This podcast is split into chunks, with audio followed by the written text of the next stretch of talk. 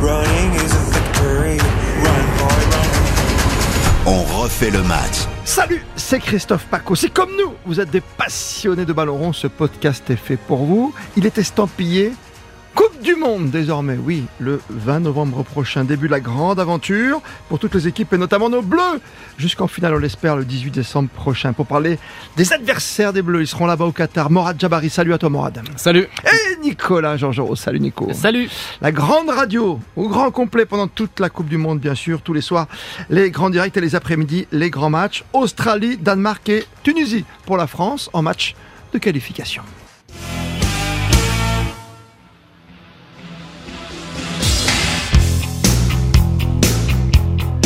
Premier adversaire des Bleus, messieurs. L'Australie. Que vaut ce pays? Vous avez travaillé dessus parce que vous préparez les matchs des Bleus, bien sûr. Australie, Danemark, France euh, et le Tunisie, France. Mais l'Australie-France sera donc le premier match le 22 novembre prochain. On a l'habitude de dire, moi j'ai des souvenirs de Dugarry, des Muscat et autres, que l'Australie est un pays rugueux, mon cher Morad. Euh, Rugueux, mais euh, c'est devenu une habitude. On les rencontre maintenant quasiment presque à chaque Coupe du Monde dès le premier tour et c'est notre premier match. Vous vous rappelez de leur surnom? Euh, non, pas du tout, les All Blacks. Pas du tout, pas du tout. Les Soqueros. les Soqueros, donc, qui ont validé leur ticket euh, pour la Coupe du Monde en, en barrage. Ça a été euh, compliqué. Ça a été face au, au Pérou, au, au penalty. Euh, La fameuse séance. Exactement. Et ensuite, ils ont prolongé par une préparation euh, assez facile face à la Nouvelle-Zélande, hein, qui n'est pas non plus un, un grand pays Les de All football. Exactement, on y revient. Euh, par, par deux victoires. Donc, ils sont invaincus sur leurs cinq derniers matchs, mais ils n'ont pas affronté des, des cadors. Euh, c'est, euh, ça va être plus ou Hmm. moins abordable pour les, les Français. C'est peut-être le- l'équipe la plus, euh, la plus facile à jouer, on va dire. Plus Et pourtant, la Tunisie. D'accord. Exactement. Ouais. Et pourtant, euh, Nicolas Georgerot va, va venir appuyer mon propos. Peut-être C'est pas. peut-être la, la plus compliquée dans le sens où ça sera la première. Et on a eu des difficultés en Russie il y a quatre ans.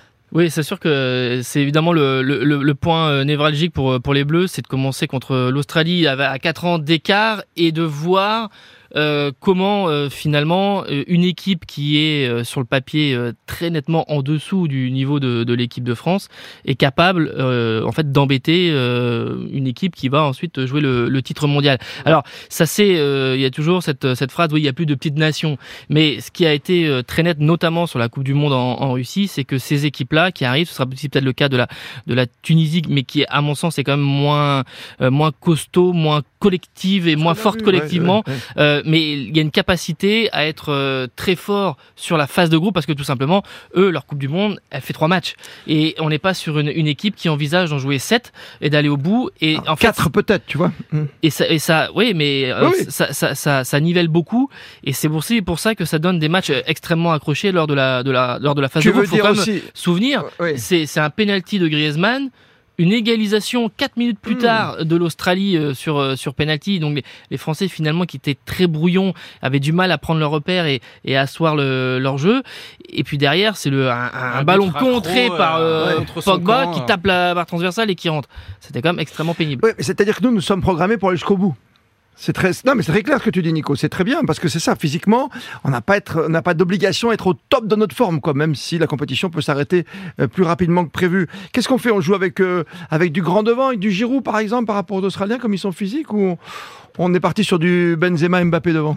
Bah là, pour l'instant, euh, au vu des, des dernières rencontres, euh, ce sera Griezmann en soutien de Mbappé et de, Oui. et de Benzema, avec a priori un schéma avec euh, trois défenseurs euh, centraux et puis euh, le 3-5-2 euh, C'est utilisé par le schéma. ou D'accord là-dessus. 3-4-3 utilisé par par Didier Deschamps. même si, même si il y a aujourd'hui des réflexions euh, et ça va encore euh, continuer. Il y a des réflexions sur euh, le système Oui. euh, dans lequel euh, vont jouer les, les Bleus à la, à la Coupe du Monde.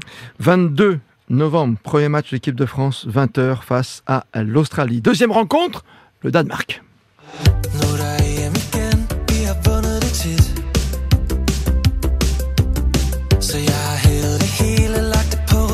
Ça va rappeler des souvenirs, surtout à Nicolas Georgerot, qui est le roi du dancing au Danemark. C'est vrai, c'est pendant le Tour de France, pendant les matchs de l'équipe de France à Oui, on a Copenhague, m'a des, des dit. belles étapes, oui, effectivement. Où est le petit breton, quoi, Nicolas, sur. Mhm, euh, mhm. C'est vrai, avec son costume à Euh, paillettes. sur la Et là, moto. C'est votre copain Guldring, hein, qui. Que je connais bien, oui. Magnifique, oui, c'est numéro un en ce moment. Effectivement. Au Danemark. Ça, c'est plus dur. Ça, c'est compliqué, le Danemark, quand même. Parce qu'on les a vus déjà contre nous, hein, il n'y a pas longtemps en Ligue des Nations. Et il y a quelques, c'est dur, il y hein. a quelques semaines, ils nous ont laissé un, un mauvais cadeau avant qu'on se retrouve euh, pour ce, ce, deuxième match avec une, euh, une victoire des Danois 2-0 face, face à l'équipe de France dans un contexte particulier quand même. Il y avait pas mal de blessés côté ouais. français.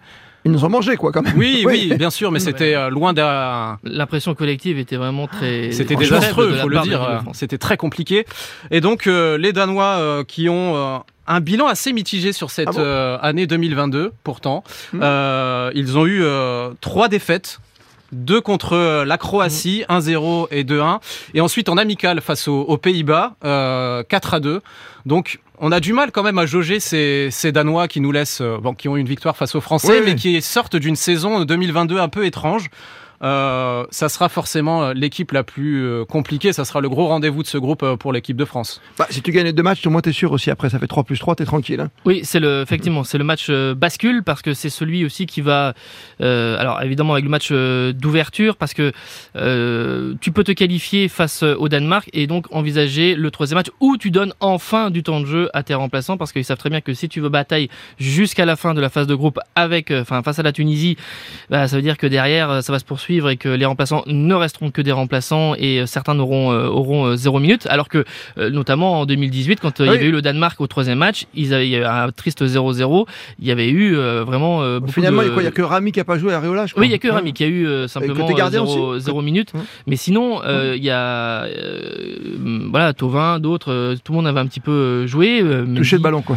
et donc, ça a donné deux équipes qui étaient un peu remodelées et deux équipes qui avaient livré une, une terne prestations, avec beaucoup de doutes qui entouraient l'équipe de France à, ce moment-là. Mais c'est vraiment, c'est très important dans la cohésion de groupe, et ça, Deschamps l'avait notamment souligné après le titre mondial. Tu parles de cohésion, dans ce qu'on a vu déjà sur le, match de Danemark face à la France, on a l'impression qu'il y a, je sais pas moi, il y, a, un vrai truc quoi dans cette équipe de Danemark. En plus, il y a le cas d'Eriksen, quoi. Tu vois, c'est, il y a plein de choses quoi, qui sont, il y, a des joueurs euh, talentueux, Damsgaard, euh, Skovelsen, un jeune, euh, un jeune attaquant euh, ailier qui est, qui est, très bon. vous avez des noms qu'on connaît, qu'on a vu passer en Ligue 1, Braithwaite, Poulsen, Schmeichel dans le euh, c'est une équipe qui, c'est une équipe collective. C'est une équipe vraiment qui euh, a des prestations finalement assez euh, assez égales, qui, qui, qui passent très rarement à travers. Alors effectivement, moi, tu soulignais les, les deux défaites face à la Croatie en, Ligue des bah, Nations. moi, je, vous pose cette question est-ce qu'on peut tirer des leçons de ce match? Face à l'équipe de, France. Voilà. on a vu une très belle équipe danoise, mais une équipe française vraiment euh, rabotée où il y avait quasiment aucun aucun titulaire euh, qu'on va retrouver pour cette équipe de dans, pour cette Coupe du Monde, pardon. et pourtant les, les Danois qui ont perdu deux matchs face à la Croatie, face aux Pays-Bas est-ce que vraiment on va retrouver la même équipe euh, à la Coupe du Monde? Non, non, mais c'est certain. Mais moi, bah, je trouve la, variable d'esprit. La variable viendra de l'équipe de France. C'est ça, en fait. La variable viendra de l'équipe de France. Le Danemark sera très proche, évidemment, de ce qu'on a vu ces, ces, dernières semaines. En revanche, effectivement, là où ça doit normalement euh, évoluer, peut-être pas au milieu de terrain, parce qu'on mmh. peut-être retrouver euh, Chouamini bah avec quelqu'un vu que Kanté est, forfait et on va attendre voir pour, pour Pogba. Mais sinon, ce sera une équipe de France qui va être foncièrement différente. Ouais, c'est ça. C'est-à-dire que tu as l'impression que le Danemark est vraiment déjà dans la place, quoi. Ils sont déjà prêts. Et que nous, tu as tellement d'interrogations aujourd'hui, bah, après on a notre titre de champion du monde, faut pas l'oublier. Non mais demi-finaliste de l'Euro, euh, ils étaient euh, huitième de finaliste à la Coupe du Monde en, 2018. C'est, ça fait partie de ces nations euh, qui ont très bien travaillé euh, depuis 4-5 ans. Et, et la dernière fois que vous avez joué en Coupe du Monde, c'est quoi C'est en 2002, non? C'était en Coupe du Monde Bah non, c'est 2018, le troisième match de la Coupe du Monde 2018. Ah oui, le Danemark, tu, veux dire, oui, on a quasiment pas joué, mais le dernier vrai gros match, c'était quand on a été, quand c'est Zidane qui se blesse, quoi. Ah bah 2002, l'équipe de France doit l'emporter et perdre 2-0. C'est ça euh, tu vois, je revois ce match avec deux saillies et tout, quoi. C'est ah bah, un enfer, quoi, ce match. Non, c'est pour ça, j'avais cette image, tu vois. C'est le Danemark qui plonge l'équipe de France dans. Oui, c'est bien ce que je pensais aussi. Tu vois, Nico J'ai puisé au plus profond de ta légende, tu vois, ah de ton foot. Je suis pas remonté non plus euh, dans les temps immémoriaux et au titre de champion d'Europe de 92. C'était étonnant Danemark, mais ça, c'est notre histoire, bien sûr. Danemark, le 26 novembre. L'Australie, le 22 novembre. Et au final, il y aura la Tunisie.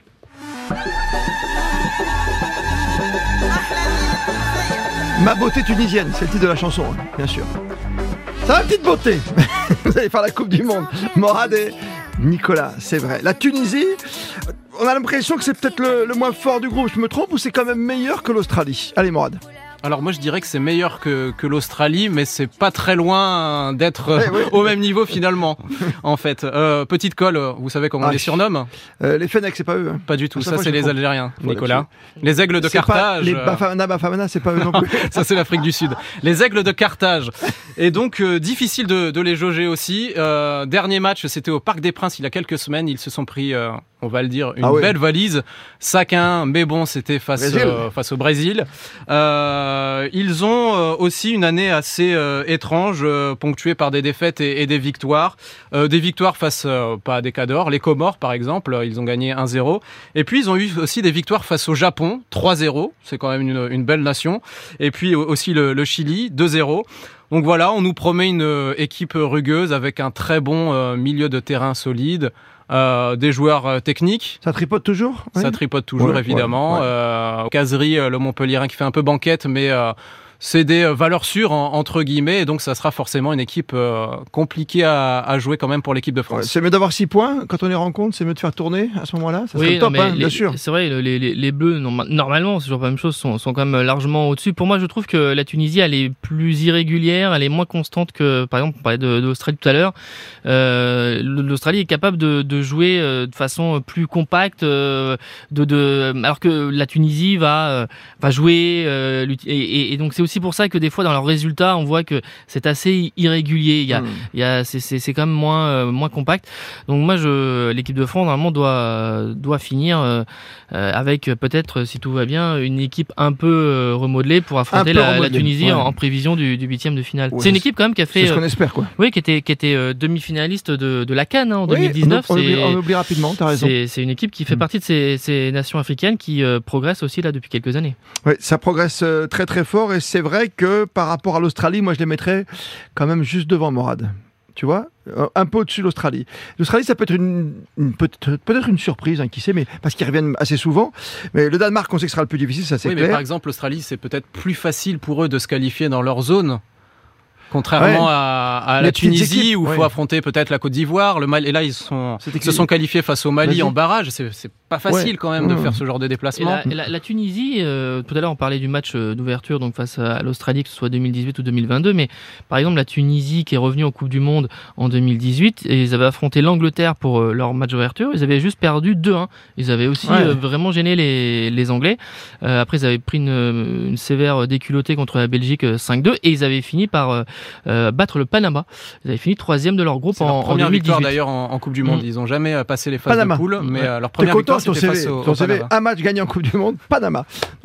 non mais c'est Roger Lemaire l'entraîneur toujours ou pas non Euh, Non. Pas du tout. C'est euh, Jalel Kadri. D'accord. Ah, très bien. Vieille connaissance. N'as jamais vu jouer Non. D'accord. Parce qu'il a peut-être jamais joué d'ailleurs. Morad Jabari, Nicolas Georgerot. On va être bien pendant la Coupe du Monde avec vous. On n'oublie pas hein, tous les matchs de l'équipe de France, bien sûr. Australie, Danemark, Tunisie en direct, en intégrale. Sur la grande radio avec toute l'équipe d'Éric Silvestro et le service des sports de Christian Olivier, le responsable du football, Philippe Sansfourche. Merci pour les stats à Grégory Fortune qui nous a préparé évidemment ce- cet épisode. Euh, si vous l'écoutez par exemple le, le 20 octobre, on sera donc euh, juste avant, un, un mois, juste avant la compétition. C'est bien, mais autrement, vous pourrez prendre tout votre temps pour écouter tous les autres podcasts. Et c'est vous allez voir, on met Coupe du Monde sur les podcasts, on refait le match spécial Coupe du Monde. On- il y en aura plein comme ça d'ici le, le début de la Coupe du Monde. Et puis tous les jours, il y en aura pendant la compétition, bien évidemment, sur votre podcast préféré. On refait le match.